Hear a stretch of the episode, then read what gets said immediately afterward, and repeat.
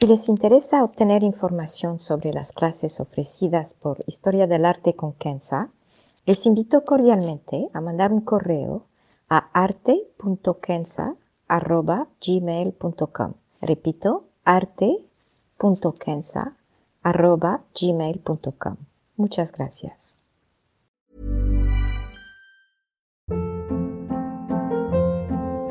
Hold up. What was that? Boring. No flavor. That was as bad as those leftovers you ate all week. Kiki Palmer here, and it's time to say hello to something fresh and guilt-free. Hello Fresh. Jazz up dinner with pecan-crusted chicken or garlic butter shrimp scampi. Now that's music to my mouth. Hello Fresh. Let's get this dinner party started. Discover all the delicious possibilities at hellofresh.com. Historia del arte con Kenza.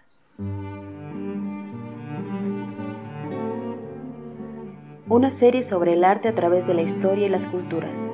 Se presentarán obras que trascienden el tiempo por su belleza y por lo que nos cuenta. Obras que encienden el asombro. Buenos días, me da mucho gusto saludarlos. Hoy en día, las firmas importan menos. Nos mandamos correos electrónicos, los cheques casi ya no se usan y las tarjetas ya se usan con firmas electrónicas. A veces tenemos que firmar un documento oficial o, por ejemplo, cuando recibimos un paquete. En estos casos, nuestra firma parece más un garrabato que algo pensado y refinado.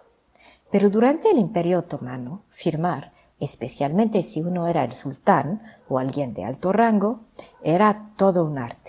Veremos en este podcast un ejemplo extraordinario de una firma o sello del emperador Suleimán I. Dicha firma se llama Tugra.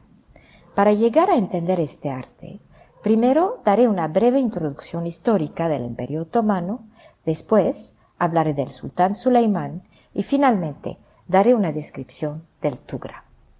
Primero, el Imperio Otomano. El 29 de mayo de 1453, las tropas otomanas, encabezadas por el sultán Mehmed II, conquistan lo último que queda del imperio bizantino, un pedazo de tierra rodeando Constantinopla.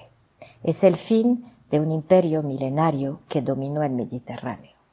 Constantinopla se vuelve Istambul y la capital del imperio otomano, cuyo sultán viene de una larga dinastía que dominaba Anatolia desde el año 1299, o sea, desde hace más de 250 años.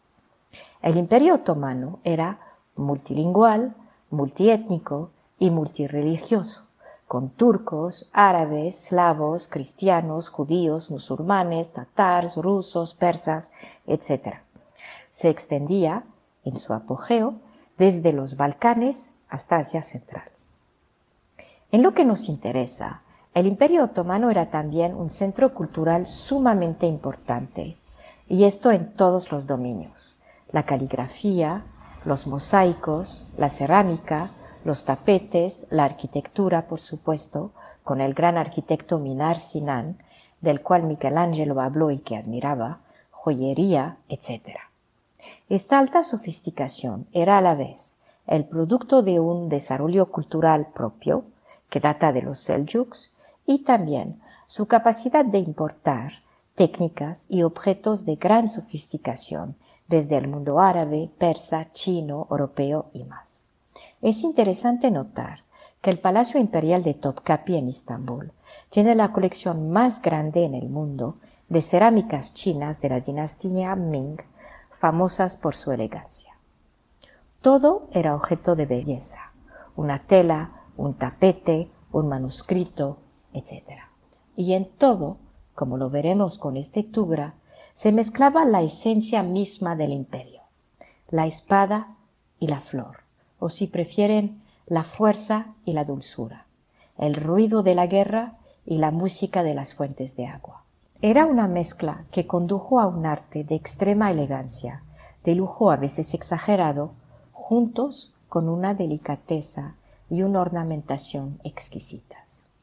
Ahora Sulaimán I, mejor conocido como Sulaimán el Magnífico, tuvo el reino más largo y más excepcional del imperio entre el año 1520 y el año 1566. Para situarles, era el mismo periodo en que se consolidó el imperio mughal en la India. El distanciamiento de Inglaterra de Roma con el rey Henry VIII, la conquista del imperio inca por Pizarro, el reino de Francisco I en Francia, Michelangelo se volvió el arquitecto de la Basílica San Pedro en Roma, Iván el Terrible reinaba en Rusia, los mogols atacaron a China y conquistaron Beijing, la guerra de religión en Francia, el nacimiento de Galileo y más. El reino de Sulaimán marca el apex del imperio otomano. Conquistó Damasco, Bagdad, y sus tropas llegaron a las puertas de Viena.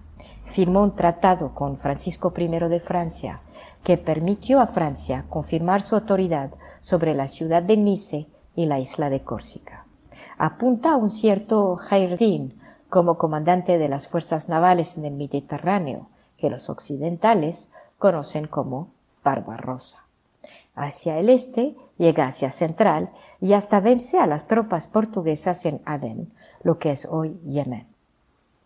En su vida personal, Sulaimán I se casa en segundo matrimonio con una señora de su harem. Se llama Jurem Sultán, rompiendo así la tradición. Dicha señora quien se convirtió al Islam, era la hija de un sacerdote cristiano ortodoxo de lo que es hoy la región de Lituania. Tenía el pelo rojo y en el occidente se conoce como Roxana. Con sus dos esposas y varias concubinas, tuvo ocho hijos y cuatro hijas. Era un señor que representaba a la perfección la esencia otomana de la cual hablé anteriormente. Por un lado, encabezaba las conquistas armadas y por otro se enamoró de Jurem Sultán desafiando el protocolo. Hablaba, se dice, cinco idiomas perfectamente, el turco, árabe, persa, shagatay y serbio. Le gustaba el arte, el lujo, la sofisticación. Y si quieren verlo, el famoso pintor de Venecia, Tiziano, pintó su retrato en 1530, precioso por cierto, que hoy está en el Kunsthistorisches Museum de Viena. Ahora el Tugra. Ahora que tienen una idea del panorama político y cultural del Imperio Otomano y de Sulaimán el Magnífico, superficial, lo admito, entraremos a la obra de este podcast. Como lo mencioné, es un Tugra y se escribe T-U-G-H-R-A, que se puede traducir como firma o sello se usaba para firmar documentos oficiales y decretos, a la vez que cualquier correspondencia. La primera vez que se usó fue en el siglo XIV con el emperador Orhan I y se fue sofisticando hasta llegar a lo que se considera como uno de los más bellos, con este de Suleiman el Magnífico. Esta versión está hecha de tinta y oro, con acuarela, sobre papel y proviene del Museo de Artes Turco e Islámico en Istambul. Existen otros ejemplares en varios museos, como el Metropolitan de Nueva York. Para su información, el uso del tugra se extendió a Irán, usado por los reyes de las dinastías Qajar y Safavid, los sultanes de las provincias islámicas del Cáucaso, y de forma variada por los emperadores mogol de la India. Los tugras otomanos con este, como este del, del sultán Sulaimán, seguían un padrón preciso. Como lo pueden notar, a la izquierda tiene dos lazos o círculos, si prefieren. Se llaman beize en turco y proviene de la palabra árabe bait, que significa huevo. Simbolizan los dos mares, el Mediterráneo y el Mar Negro. En el medio hay tres líneas verticales llamadas tug, que son de hecho astas de bandera y representan la soberanía del imperio. Pueden ver también como unas heces atravesando las líneas. Se conocen como zulfe y representan el viento que sopla del este al oeste. En su totalidad, el tugra representa poder y autoridad. El nombre del sultán es acompañado abajo de sus orígenes ancestrales, aquí como hijo de Salim, sus títulos que no incluye el Magnífico, porque eso es un título occidental, pero Suleimán el que obsequia y respeta la ley, que es Hanun y Sultán. Y finalmente, la frase el eternamente victorioso, todo en letras árabes. En conclusión, les quiero primero pues agradecer haber escuchado este podcast que espero no fue demasiado denso, pero me pareció que el contexto histórico y cultural era importante para entender esta pieza de arte. Y segundo, a ver si ahora ustedes se ejercitan a hacer su propio Tugra. Tashakor Yildirim. Gracias.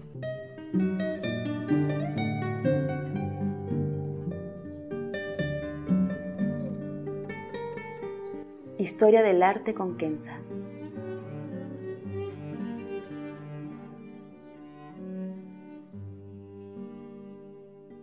Para ver las obras que se presentan en este podcast y a la vez descubrir otras que podrían despertar su asombro, les invito a seguirnos a través de la cuenta Instagram Historia del Arte con Kenza. Gracias.